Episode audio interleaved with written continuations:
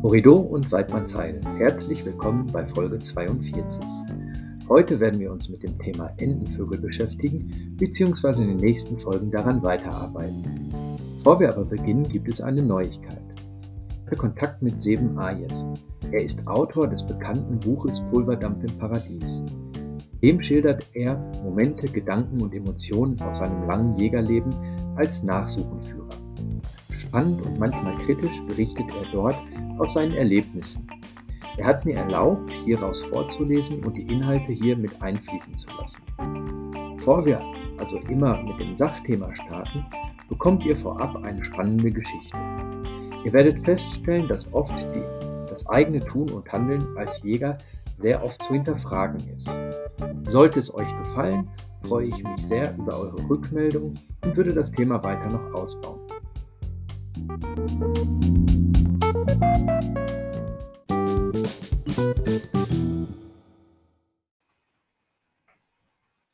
Das Alter ist verhandelbar. Von Ayes Seben. Carola betreibt ein Kosmetikstudio. Dort versucht sie, der Zeit den Zahn zu ziehen. Mit Kleister, Farbe und Spachtel wirft sie sich beherzt der zehrenden Lebensflamme ihrer Kundin entgegen. Allerdings, ihr Erfolg ist bescheiden. Sie lebt von der Hoffnung, die Tünche lügt. Carola sollte sich ein Rad bei Jägern holen. Die können das besser, viel besser. Die können das Rad der Zeit nicht nur aufhalten, sondern auch schrittweise zurückdrehen, sogar bis in die Kindheit. Aus der alten Zicke wird im Handumdrehen ein anmutiges Mädchen. Man muss es nur wollen. Frau Abgeordnete wollte es. An diesem kurzen Wintertag hatte sie sich gelöst. Mitten im offenen Wald, kaum 60 Schritt neben dem Hochsitz. Auf ein Kalb, wie sie dem Jagdleiter sagte. Das Rottier kam mit dem schwachen Kalb von links den Hang hinauf. Als beide verhofften, habe ich das Kalb beschossen. Aber es hat nicht gezeichnet und auf dem Anschuss ist nichts zu finden. Vorbei? Wahrscheinlich. Aber ein Schweißhund sollte das kontrollieren denn mein Nachbarschütze hat das Alttier erlegt, und das kam bei ihm alleine an. Wenn führende Alttiere tot sind, kamen sie immer alleine, das kennt jeder Jagdleiter. Aber er wollte dennoch Sicherheit haben. Da ist ein Kalb zu kontrollieren. Kannst du das mit Imme machen? Frau Abgeordnete zeigte uns den Weg. Imme fällt die Fährte sofort heftig an. Das ist ein gutes Zeichen. Sie zieht zunächst in Richtung des Nachbarstandes, dann aber um die Düne herum und durch das lichte Altholz wieder hangabwärts. Nach hundert Metern noch kein Schweiß, nach zweihundert Metern auch nicht. Aber Imme lässt keinen Zweifel aufkommen. Sie weiß, was sie tut. Endlich, vor dem hohen Damm mit steiler Böschung, verhält sie und verweist etwas. Schweiß von der Leber. Also, das Stück werden wir kriegen. Aber es kann noch nicht weit sein. Denn Kälber gehen, solange sie eben laufen können, nicht ins Wundbett. Sie wollen um jeden Preis bei der Mutter bleiben. Den Damm hat das Stück noch geschafft, mehr nicht. Gleich an der anderen Böschung leuchtet die helle Bauchseite aus dem Bergkraut. Den Schuss hat es mitten auf. Es ist längst verendet. Imme nimmt es in Besitz, fasst heftig in die Läufe, schüttelt die Kehle und schnüffelt an der langen eisgrauen Haupt mit eselslangen Lauschern. Na prima. Aber haben wir nicht ein Kalb gesucht? Das ist es gewiss nicht. Es ist ein riesiger Kasten von Alttier bestimmt 80 Kilo und steinalt. Man sieht es gleich. Allerdings geht das den Hund und seinen Führer nichts an. Und nun geht es los, das Feilschen um Jugend und Jahre, um Wunsch und Wahrheit. Und es zeigt sich, unter Jägern ist Altern nie, nicht unabänderlich. Und Jugend ist ein subjektiver Begriff. Man hat sogar die Wahl zwischen dem, was nicht sein kann, und dem, was nicht sein darf. Frau Abgeordnete, keineswegs unkundig, blickt lange schwer grübelnd auf das greise Tier und bleibt dann entschlossen bei ihrer bisherigen Einschätzung. Es ist ein Kalb. Ihr Begleiter, auch nicht unerfahren, das glaube ich nicht. Ihre Blicke wandern zum Schweißhundführer, der sagt nichts. Der Begleiter geht langsam mit prüfendem Blick um das Stück herum. Seine Miene wird immer selbstbewusster. Frau Abgeordnete spürt, dass ihre Position nicht zu halten ist und will den Schaden auf ein Mittelmaß begrenzen. Ich hatte im Schuss schon das Gefühl, es könne auch ein ganz schwaches Schmaltier sein. Ihr Begleiter wiegt seinen Kopf und meint bedächtig, bist du sicher? Entscheidung wird vertagt. Inzwischen bricht Frau Abgeordnete das Stück auf, schnell und gekonnt, aber für das Schloss braucht sie eine Säge. Dann liegt das Stück verladegerecht am Damm. Frau Abgeordnete steht daneben. Sie bekommt einen Bruch von der Fichte. Zwei Hände bieten ihr ehrlich Weidmanns Heil. Aber sie ist nicht zufrieden. Da ist noch etwas, was sie bewegt. Endlich sagt sie mit fester Stimme, es ist ein Schmaltier. Und dabei sieht es dem Schweißhundeführer streng ins Gesicht geschrieben, nicht wahr? Wir können das hier so beschließen. Danke. Dann geht es Schlag auf Schlag. Das arme Tier durchlebt sein Alter, seine Jugend und seine Kindheit innerhalb einer Stunde noch einmal. Der Schweißhundführer meldet dem Jagdleiter über Handy Nachsuche an Stand 22 erfolgreich. Der trägt in seine Liste ein ein Kalb. Auf den Wildwagen lädt Frau Abgeordnete ein Schmaltier. An der Strecke wird es auch als Schmaltier verbucht. Frau Abgeordnete erhält beim Verblasen feierlich ein Bruch für ein Schmaltier. An der Strecke fehlt aber ein Kalb, das der Schweißhundführer an Stand 22 fand. Wo mag der Treckerfahrer das gelassen haben? Der Wildhändler zahlt für zähes Fleisch weniger. Er schaut genau hin und verbucht ein Alttier, das allerdings niemand geschossen hat. Ihm fehlt hingegen ein Schmaltier, das an der Strecke laut Liste noch vorhanden war. Wer hat das mitgenommen? Tja, da wird in der Buchhaltung des Jagdherrn wohl noch diskutiert werden. Uns ist es egal. Wir gehen zum Feuer und trinken Glühwein. Der ist heiß und tut gut. Nach dem vierten Glas kommt Paul, der weise Obertreiber, tief sinnierend noch einmal auf das Thema zurück. Frau Abgeordnete wird Recht behalten. Warum? Egal, ob es ein Schmaltier oder eine alte Kuh war. Ganz am Ende wird es gewiss wieder ein zartes Kalb sein. Im Restaurant auf der Speisekarte.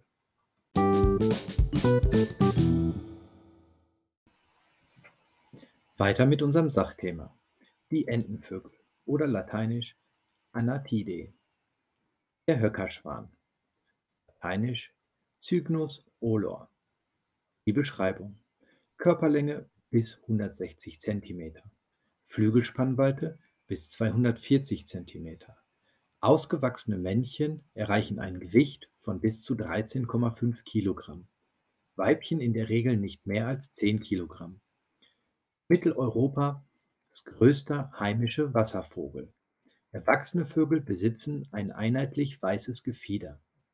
Durch den orange-rot gefärbten Schnabel mit schwarzer Schnabelspitze und Wurzel kann er von anderen Schwänen leicht unterschieden werden. Der schwarze Schnabelhöcker ist am stärksten beim Männchen während der Brutzeit ausgebildet.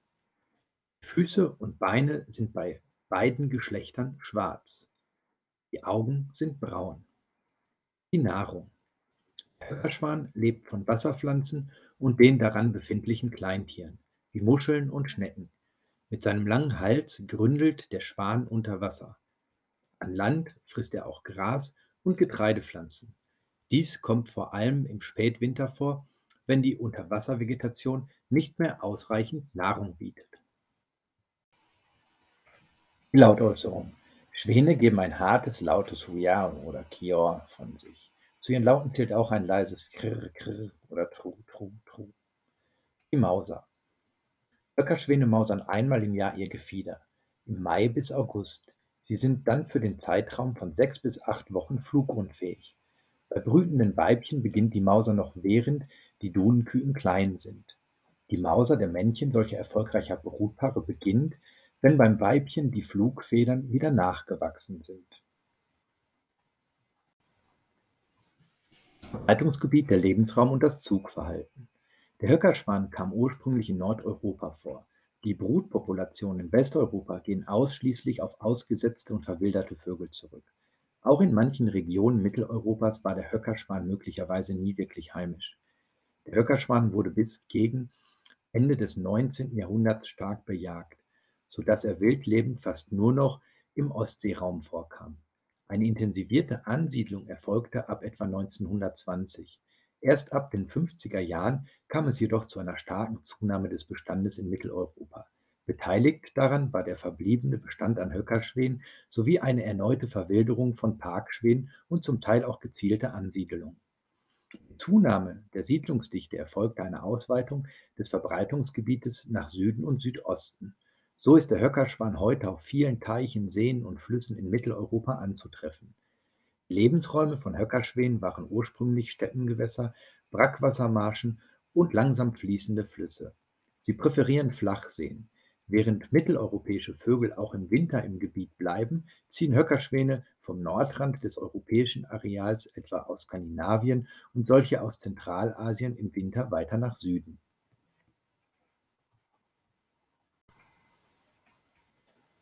Fortpflanzung und Nestbauverhalten. Höckerschwäne binden sich auf Lebenszeit. Sie pflanzen sich erstmals im dritten oder vierten Lebensjahr an Land fort. Insbesondere in der Brutzeit, die im März beginnt, sind die männlichen Höckerschwäne sehr aggressiv und verteidigen ihr Territorium nachdrücklich auch gegen näherkommende Menschen und stoßen dabei Fauchlaute aus. Ein Gelege besteht in der Regel aus fünf bis acht schmutzig gelbbraunen Eiern. Die Brutzeit beträgt 35 bis 38 Tage. Es brütet überwiegend das Weibchen. Die Küken sind Nestflüchter. Beide Eltern kümmern sich vier bis fünf Monate lang bis zum Flüggewerden um die Jungen. Das Nest wird von beiden Elternvögeln nahe dem Wasser auf kleinen Inseln oder im seichten Wasser im Verlauf von etwa zehn Tagen gebaut. Es ist ein großer Bau, der aus Reisern, Schilf und Rohr besteht. Die eigentliche Nestmulde ist nur sehr schwach mit Daunen ausgepolstert. Der Nestbau wird vom Männchen eingeleitet, dem sich der weibliche Altvogel später anschließt. Ansprache und Flugbild. Höckerschwäne benötigen eine lange Anlaufphase. Der Start voller Kraft und Dynamik, der Flügelschlag ist langsam und kraftvoll, nur sehr allmählich gewinnen die Schwäne an Höhe. Der Flug wirkt insgesamt eher schwerfällig. Die Jagdzeit. In Deutschland unterliegt der Höckerschwan dem Jagdrecht. Jagdzeit ist vom 1. November bis zum 20. Februar. In den meisten Bundesländern ist er jedoch ganzjährig geschont. Die Wildschäden. Fraßschäden an Land. Dies kommt vor allem im Spätwinter vor, wenn die Unterwasservegetation nicht mehr ausreichend Nahrung bietet. Sie bevorzugen dabei vor allem Rapsflächen. Grünland wird dagegen von Schwänen nur selten als Nahrungsfläche genutzt.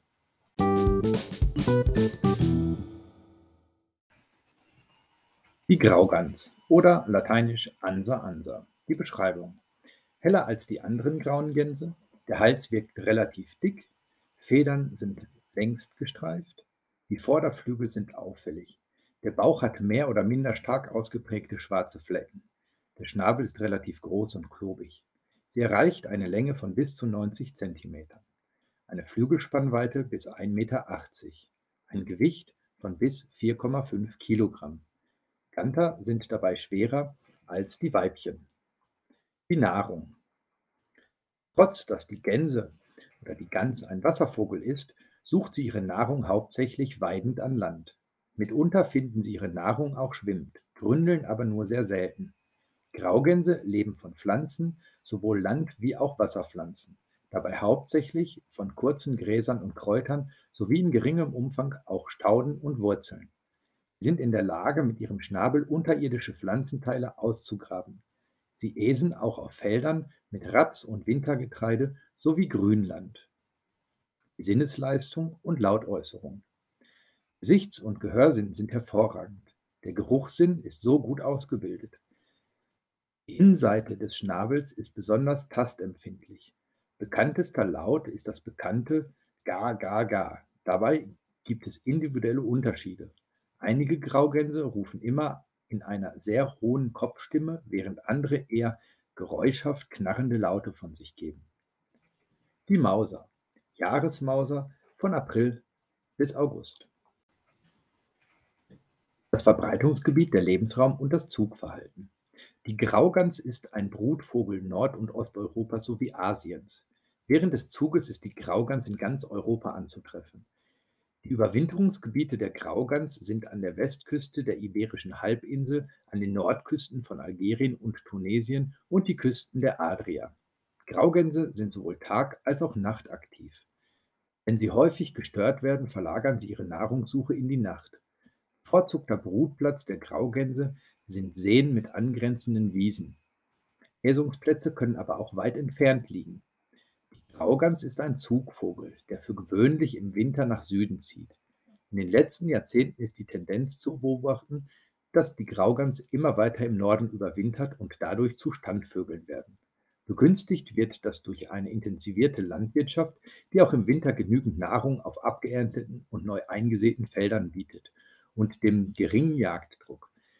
Wenn sie auf dem Zug sind, bilden sie eine charakteristische V-Formation, die in sich stetig in Bewegung ist, weil einzelne Gänse ihre Plätze wechseln. Neben dem Zug in die Überwinterungsquartiere gibt es einen sogenannten Mauserzug, der nicht brütende Tiere zu bestimmten Mauserplätzen führt. Abgesehen von Paarungs- und Brutzeit leben Graugänse in großen Schwärmen. Fortpflanzung und das Nestbauverhalten. Für gewöhnlich leben Graugänse in einer monogamen lebenslangen Einehe. Sie verpaaren sich jedoch bei Verlusten des Partners neu. Die Brut beginnt Mitte März. Der Niststandort befindet sich bevorzugt auf Inseln in Süßwassergewässern, in Sumpf- und Marschland, am Ufer von Seen oder langen fließenden Flüssen. Sie brüten in einer sehr lockeren Kolonienverbund, bei dem zwischen den einzelnen Nestern ein größerer Abstand besteht. Sie bauen flache Nestbulden. Graugänse haben nur Gelege einmal pro Jahr. Bei Zerstörung kommt es zu keinem Nachgelege. Das Gelege besteht aus vier bis sechs Eiern.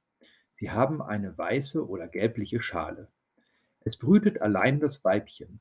Die Brutzeit beträgt 27 bis 29 Tage die Aufzucht etwa 50 bis 60 Tage. Meist bleiben die Jungtiere bis zur nächsten Brut mit den Elterntieren zusammen. Ansprache und Flugbild. Typisch keilförmige Formation, dunkler, rauer Ruf. Die Jagdzeit. August sowie 1. November bis 15. Januar. Hierbei ist unbedingt Landesrecht zu beachten. Die Wildschäden, vor allem Fraßschäden auf Äckern.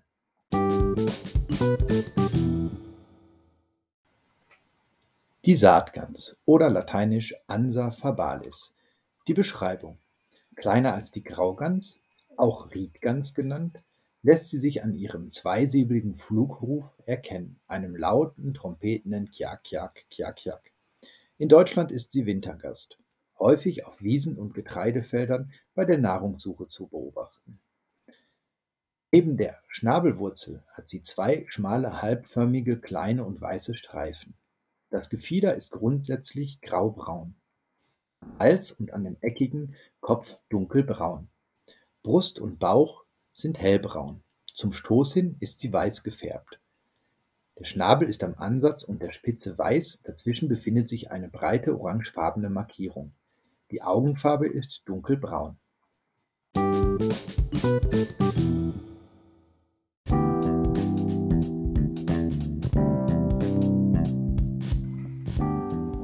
Das war's mit der heutigen Folge. Ich sage Horrido und Weidmannsheil. Ich freue mich auf euer Wiederhören und freue mich, wenn ihr mir auch bei Instagram folgen würdet unter online-zum Jagdschein-de. Bis dahin, alles Gute und auf Wiederhören.